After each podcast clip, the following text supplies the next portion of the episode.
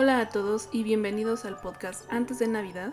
Hoy es martes 17 de enero y acabamos de pasar la primer quincena del año. El día de hoy vengo a hablarles de un tema importante, un tema delicado, sí, y pues los invito a escuchar esta información y a darle el mejor uso posible, porque no me gustaría que se enreden en cosas tristes, por el contrario, el episodio de hoy tiene como objetivo que, aunque conozcamos la información, eh, pues busquemos la forma de hacer nuestros días mejores, aunque tengamos todo en contra.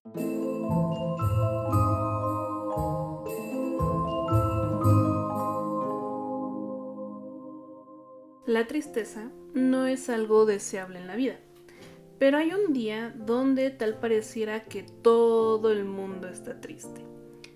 Ese día se conoce como el Blue Monday o el día triste, en la traducción literal sería el día azul, y se considera que es el día más triste del año. ¿Por qué? Bueno, el origen de este concepto de Blue Monday eh, se lo debemos a un psicólogo que se llama Cliff, Cliff Arnall, que, bueno, este concepto lo, lo desarrolla en el 2005 mientras trabaja en la universidad. Y pues, ¿por qué busca esta fecha? Pues no es nada más ni nada menos que para una agencia de, viajes se dan cuenta que eh, pues tenían que, que renovarse y pretendían lanzar una campaña publicitaria. Esto eh, para vender viajes como contrarrestar, para contrarrestar la, tristeza. Entonces contrataron a, este psicólogo Arnal, quien creó una fórmula para identificar cuál era el día más triste del año. Resultó ser, bueno, el resultado de esta fórmula fue el tercer lunes de enero. Esta pseudoecuación, porque pues obviamente no hay mm, la manera de comprobarlo al 100%, eh, pues invierte varios factores, entre ellos la presión económica, esto por, ya sabemos, la cuesta de enero, el clima poco favorable, sobre todo aquí en el norte, que em, pues está acompañado de frío, lluvia, y yo sé que la mayoría de los que vivimos en el centro de México y para abajo, para el sur, eh, pues hemos tenido días soleados, pero aún así ha hecho mucho frío en las noches. Entonces esto hace difícil el, poder salir, el ver el, sol o estar mínimo eh, tranquilo sin tener que estarnos cuidando de, pues, de un resfriado, ¿no? Bueno, esto influye. Además, los propósitos de, de Año Nuevo, estos que nos propusimos al terminar diciembre y que ya van tres semanas y pues no, no nos hemos logrado, ni siquiera los hemos empezado. Entonces esto baja nuestro ánimo. Entonces muchos de nuestros propósitos ya han sido pospuestos y apenas estamos en enero. Esto eh, pues no tiene una base científica muchachos. Eh, si bien es un eh, cúmulo de cosas, como ya les había platicado en el episodio pasado me parece, pues no, no es 100% fiel. Simplemente son cosas que pueden propiciar que nuestro estado de ánimo eh, pues esté bajo. No tiene nada que ver con que los astros se, se alineen o que realmente todo mundo esté triste, no. Pero sí son factores que pueden pasar. Además, recuerden que acabamos de pasar el año nuevo y antes de eso la Navidad. O sea, mm, toda esa esperanza, todo ese boom de emociones que tuvimos en diciembre, pues ahorita ya bajó. Y pensar que faltan, pues, básicamente 12 meses para que vuelva a pasar, hace que también nos, decaigamos un poco, ¿no? Entonces, se trata de ver, bueno, supongo yo que ya lo, ya lo vivieron porque el día de ayer fue el lunes más triste del año, bueno, el día más triste del año, y en todos lados se lo, lo estaban anunciando, ¿no? O sea, anunciaban que era el día más triste del año, cómo se, cómo se formuló y etcétera. Pero si se dieron cuenta, también había muchas cosas de publicidad donde nos decían que combatiéramos el día más triste del año con un viaje, con una compra, con una lista de reproducción. ¿Por qué? Porque al final de, cuentas, eh, este estudio, entre comillas, se hizo para vender. O sea, se hizo para saber en qué momento la población podía estar más vulnerable para eh, pues, comprar. O sea, estás más susceptible a comprar algo. Como cuando ves este 14 de febrero y ya saben que tú vas a comer más chocolates, que va a haber mucha gente sola, que las reproducciones de streaming van a crecer. O sea, si bien van a estar los ah, hoteles y los restaurantes abarrotados, también saben que la gente que no tiene nada, nada que hacer eh, festejando en, pareja, eh, pues lo que va a hacer es mm, pues tapar ese hueco con, con ver películas, con comer, y no lo digo en mala manera, sino que tal parecería que estar solo en el 14 de febrero es peor que estar solo toda la mitad, todo, todo el resto del año. Entonces, mm, bueno, las marcas se em, prevén a esto, se previenen y pues te venden más cosas. Pero bueno, ¿qué dice la comunidad científica ante esto? Pues em, eh, Arnal da su comunicado a la prensa, obviamente se empieza a difundir eh, pero pues aquí el punto fue que no, solamente eh, pues se quedó en la prensa, ya que varios científicos se pronunciaron en contra de esto ya que decían que pues no había una fórmula, que no era un verdadero estudio, que solamente había sido algo de marketing, pues una campaña publicitaria para aumentar mm, pues las ventas. Entonces, eh, bueno, se hace todo este medio escándalo y ¿Qué pasa? Pues nada. Simplemente que con los años, obviamente a las marcas les conviene esto, pues se trata de cambiar la forma en la que ha sido concebido este día. ¿Cómo? Pues el propio eh, Arnal ha tratado de hacer una campaña que se llama Stop Blue Monday, que es como de vamos a detener el día más triste, el, lunes más triste. ¿Por qué? Esta campaña trata de transformar un día malo, entre comillas, del calendario en uno positivo y lleno de oportunidades, así como eh, pues promover el turismo en varios lados. Y pues sí, o sea, básicamente es eso, para quién está siendo positivo, ¿no? Porque seamos sinceros, los factores ahí están y muchos sí estamos haciendo. O sea, estás peleando con eh, que no tienes dinero y te ofrecen cosas por comprar y tú dices, ah, seguramente me voy a sentir mejor con eso. O te lo ofrecen a meses y tú dices, ah, pues sí, puedo darme la oportunidad y mejor lo empiezo a pagar desde ahorita. Pero lo que no estás viendo es que no estás acabando con tu deuda, o sea, solamente la estás extendiendo. Y pues bueno, el resultado del marketing, pero como les digo, hay una, un factor. También quiero hablarles de el fenómeno de la depresión post-Navidad. Esto también se ha estudiado, no se ha encontrado una muestra, digo, un estudio con una muestra lo suficientemente grande para ver si a toda la gente le afecta, pero sí se ha visto que hay gente que termina muy afectada después de Navidad y bueno, esto también puede, puede verse reflejado en el, Blue, Monday.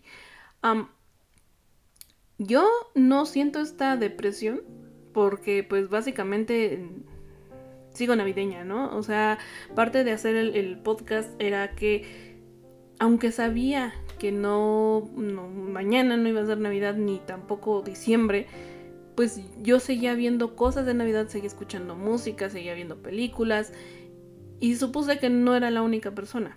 Supuse que había gente allá afuera que a lo mejor ya tenía harta su familia de, pues, de hablar de Navidad y pues quería contribuir, quería contribuir, encontrar mi tribu, si lo quieren ver así, porque eh, se ha demostrado que tan solo poner el árbol de Navidad eleva el ánimo en las personas. Entonces yo creo que tener esta buena vibra, esta magia de la Navidad todo el año, pues hace que nos sentamos mejor. O sea, sí, no te va a sacar de una depresión, porque la depresión es algo médico, pero sí te va, anímicamente te va a dar ese empujoncito para poder sonreír, para tomar las cosas con diferente manera. Y pues bueno, ¿por qué sucede la, depresión post-Navidad? Bueno, muy fácil. Mm, venimos de estar con nuestra familia, con nuestros amigos, con gente que no veíamos hace mucho tiempo. Además, que hubo regalos, comida especial, comida que no comemos en todo el año y hasta atuendos que probablemente solo utilizamos ese día en la cena y no los vamos a volver a utilizar. Volvemos a la rutina y después de tener estos periodos de pues trabajar mediodía, a lo mejor tener vacaciones, pues volvemos a estar en este modo de trabajar 8 horas, tratar de dormir otras 8 horas y pues sí, es inevitable eh, pues tener que pensar que faltan 48, 48 lunes para Navidad, o sea que son 341 días y mucho más de 8000 horas para que llegue nuestro ansiado día. Entonces esto sí puede sonar pesimista, pero esperen, podemos hacer un cambio. ¿Por qué? Varios especialistas han dicho que no es en sí la Navidad o las fechas de decembrinas las que hacen que tengamos esta depresión eh, post Navidad, sino que eh, es el cambio de hábitos, el cambio brusco de hábitos. Entonces venimos de, pues, no sé cómo es en otros países, pero en México, básicamente desde que llega el 12 de diciembre, empezamos la locura de las fiestas decembrinas con el famoso Guadalupe Reyes. Entonces empieza la fiesta de la Virgen de Guadalupe y nos seguimos con la Navidad, bueno, las posadas, luego la Navidad, luego de día de Año Nuevo y finalmente terminamos con el Día de los Reyes Magos. Entonces todo es fiesta, todo es pachanga, son reuniones con la familia, con los amigos, comer, beber, o sea, es mucho, mucho, mucho eh, e-, exceso también si lo queremos ver así. ¿Qué pasa? Llega el primer lunes, pasando estas fiestas, o sea, después del 6 de enero, el primer lunes, los niños empiezan a regresar a clases, tú probablemente ya regresas a trabajar y, regresaste a trabajar sin chances, porque también veamos que muchos eh, jefes pues dan ese pues esa ayuda, ¿no? De dejarte de trabajar mediodía o a lo mejor no están tan encima de ti, igual ya nadie está trabajando, entonces no tienes tantas llamadas, tantas juntas, pero llegas el lunes y como es inicio de año todo el mundo quiere trabajar, tienes más carga de trabajo, entonces esto hace que de venir de una semana más relajada, más de fiesta, de repente ¡pum! tienes que hacer un montón de cosas. Bueno, ese cambio abrupto es lo que hace que sientes esta depresión. Es como cuando regresas de vacaciones en cualquier momento del año, estás bien a gusto una semana, dos semanas, y de repente regresas a trabajar y te sientes cansado y dices, es que necesito vacaciones de las vacaciones. No, no necesitas vacaciones de las vacaciones, sino que regresaste muy rápidamente a tu rutina. Entonces, ¿qué podemos hacer? Pues muy simple, vayan desapegándose de la Navidad poco a poco. ¿Cómo qué? Una, eh, el principio sería no dejar de trabajar, no por completo. O sea, si vas a tener vacaciones, pues trata de hacer algo eh, parecido, referente o bien ocupar esas horas en estar ocupado en otras cosas. Por ejemplo, yo a pesar de que me fui una semana a un pueblo, aún así eh, tomaba ciertos momentos para seguir escribiendo el podcast. Yo eh, tenía ideas, puse, me puse a investigar, me llevé varios libros para poder investigarles eh, temas. Y eso hizo que cuando yo regresé aquí a la ciudad, pues ya mm, tenía trabajo adelantado, por decirlo así. Y em, ya no me costó trabajo regresar, retomar un guion, retomar, eh, editar videos. No, ¿por qué? Porque yo ya lo venía haciendo. Tal vez a menor escala que ahorita, porque ahorita le dedico horas, pero sí está ahí presente. Entonces, ustedes pueden hacer lo mismo. Y de igual manera, las decoraciones. Las decoraciones hay gente que las quita en un día, o sea, de trancazo. Bueno, esto también puede afectar porque nuestro cerebro se acostumbra a ver... Eh, pues su entorno, ¿no?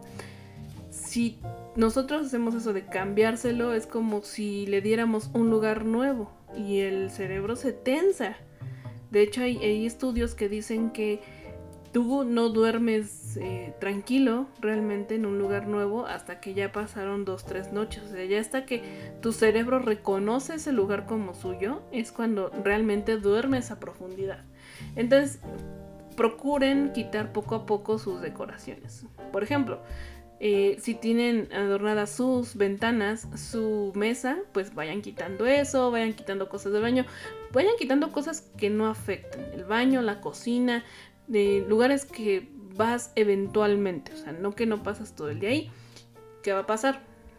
Cuando finalmente quites el árbol, pues ya vas a estar habituado a otras cosas y sí, te va a faltar el árbol pero eh, pues todos tus, demás rincones van a estar eh, como los has estado viendo las últimas dos semanas, los últimos cuatro días. Entonces poco a poco quiten esas decoraciones.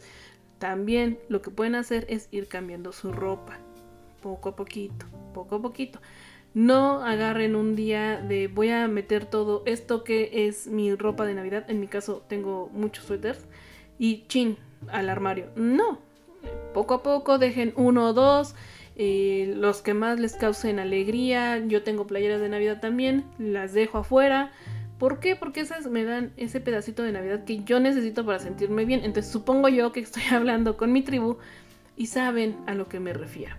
Pero bueno, ya nos dijeron los datos, ya nos dijeron por qué pasa y solamente quiero decirles que no se dejen no, no caigan en esto, luchen contra ello, aunque todo el marketing del mundo te esté diciendo que por influencias misteriosas, por el mercurio retrógrado y no sé qué tanta cosa, vas a estar mal, vas a estar triste, tú lucha. Lucha por eh, sacar ese positivismo porque eh, pues te puedes llevar Mm, puedes empezar como un día malo y luego son dos y luego son tres hasta que terminas por perder el interés en las cosas y deriva a una depresión ya más, mm, pues como les dije, ya algo médico, ¿no? No una simple racha. Entonces, vamos a combatirlo, vamos a hablarlo. Si tú sientes tristeza muchos días seguidos, por favor busca ayuda porque eso no es normal.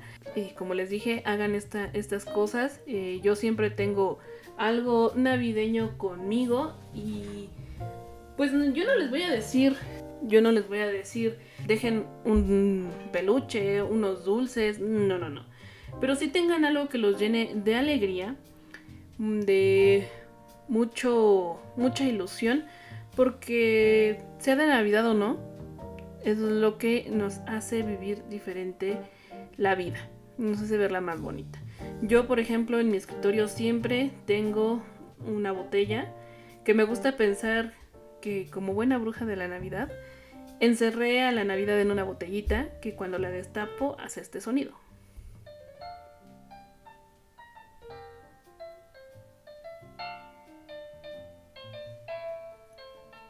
Lo divertido de esto es que si yo la abro, bueno, la tapo y la, abro otra vez,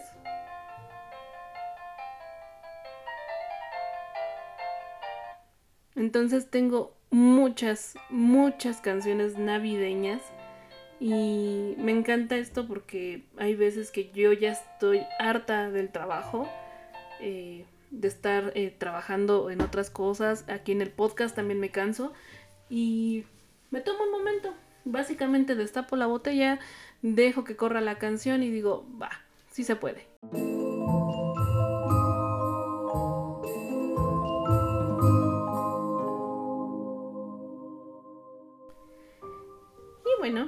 Ese fue el episodio de hoy. Como les dije, luchen. Yo sé que es difícil.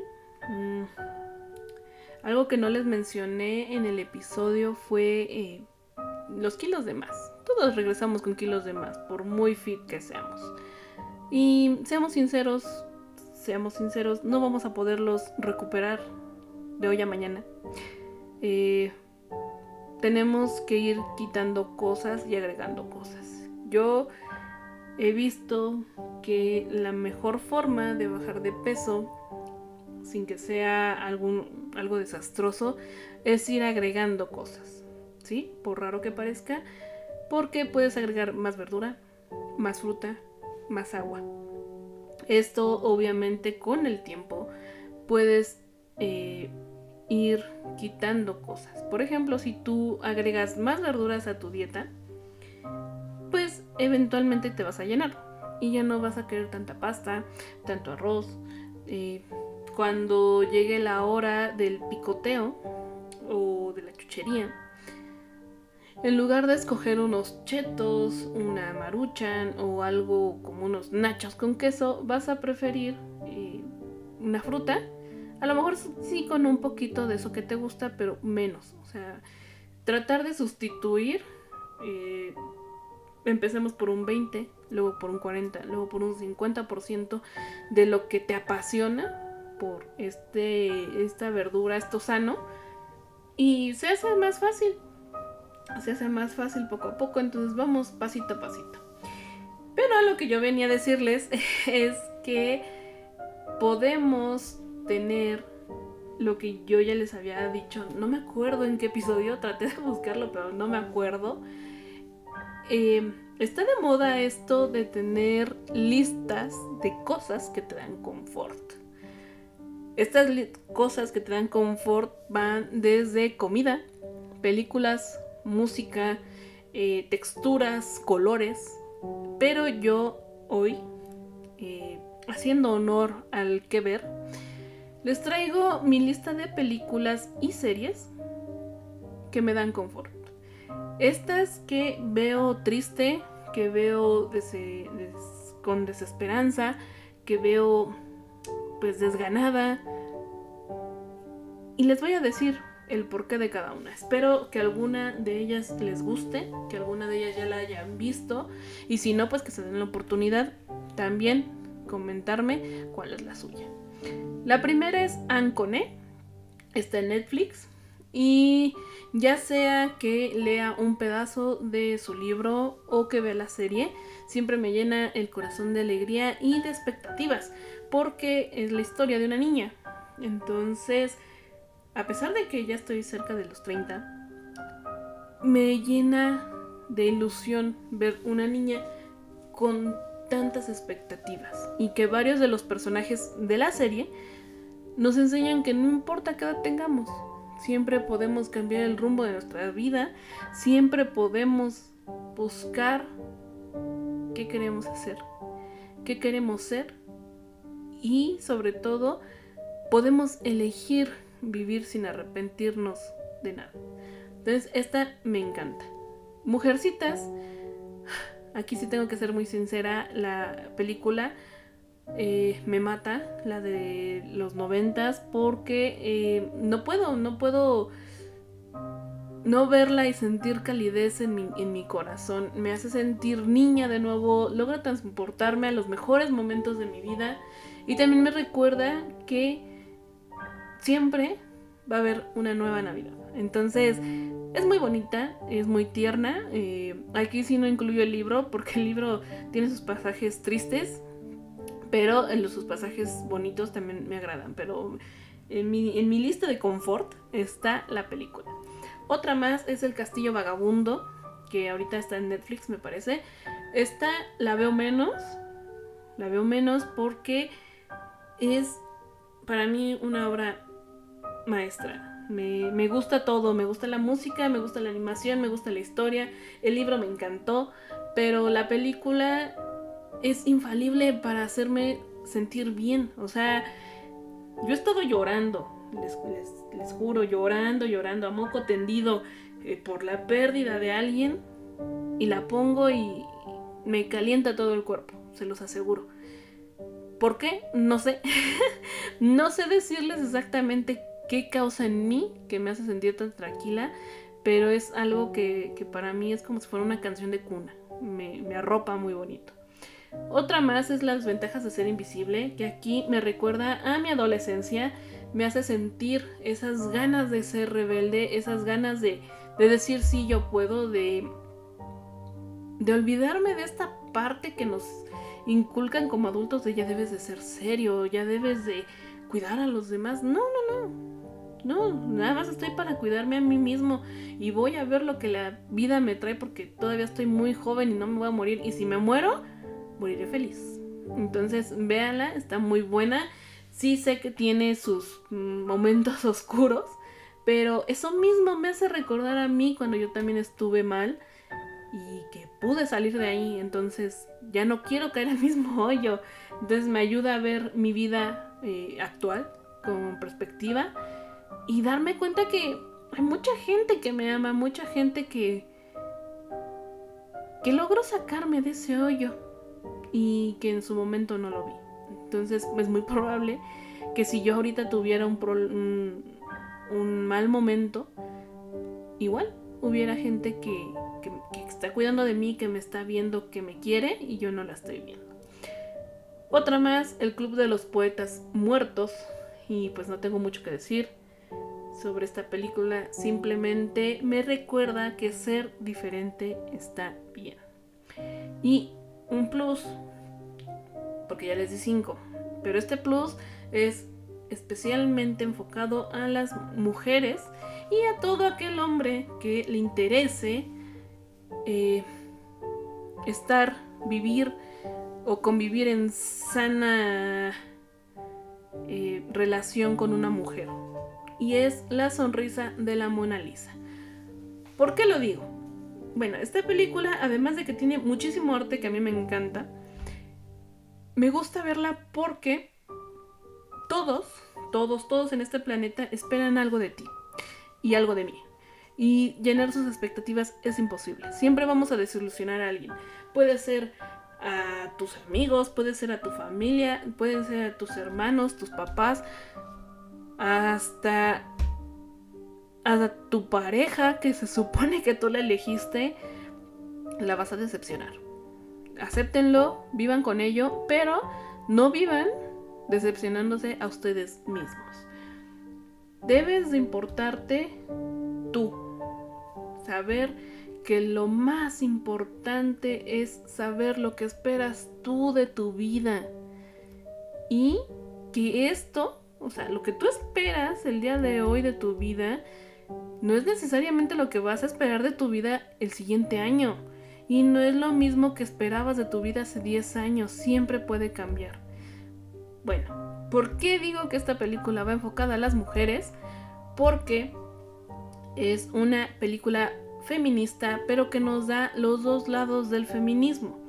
El feminismo que nos dice que tenemos que trabajar y no depender de nadie y tratar de luchar en contra de los roles de género, pero también el aceptar que no todas las mujeres quieren lo mismo que ese tipo de feminismo. Muchas mujeres quieren estar en su casa, luchando desde su casa, haciendo lo que ellas quieren. Entonces, me gusta verla porque no está mal ninguna de las dos. Quien quiere salir a trabajar, quien quiere salir a pelearse con los hombres, está bien. Y quien quiere quedarse en su casa a educar hijos, a cocinar, a lo que quiera, también está bien. Ambas deberían de tener la opción de elegir. Ambas deben de tener el poder de elegir lo que quieran ser. Entonces esta película nos da ambas perspectivas. Pero contada desde la perspectiva de la mujer que quiere salir a luchar. Entonces este caos de no saber si eso es feminismo, si no saber si apoyar a la que se quiere quedar en casa o no, pues es difícil. Además de que hay conflictos típicos de mujeres del siglo pasado, eh, te, te da la perspectiva de la joven que está por casarse, de la joven que no tiene a nadie, de la que Nadie le hizo caso nunca, o sea, ni siquiera sus padres. Y además nos da la perspectiva de quien está por casarse, pero ya es mayor, ya parece solterona. Y está la parte de la que sí todo mundo llama solterona porque nunca se casó. Entonces, les digo, como mujer, a mí me encanta verla. Siempre me da un punto de vista diferente de mis propias ideas. Entonces, véanla. Estas eh, son películas nada más si a ustedes les gusta, me, encantaría saberlo. Y si no les gusta, denme ustedes sus opciones.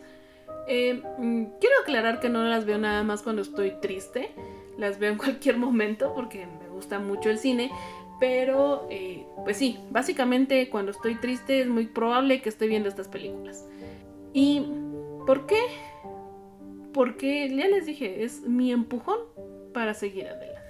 No se sienten tristes, como dicen, no se bajonen, no se predispongan a la tristeza y pues tampoco se obsesionen con estar felices todo el tiempo porque tampoco es algo muy normal hacer eso. No traten de sonreír todo el tiempo porque no son el Santa Claus de un centro comercial. Nos vemos.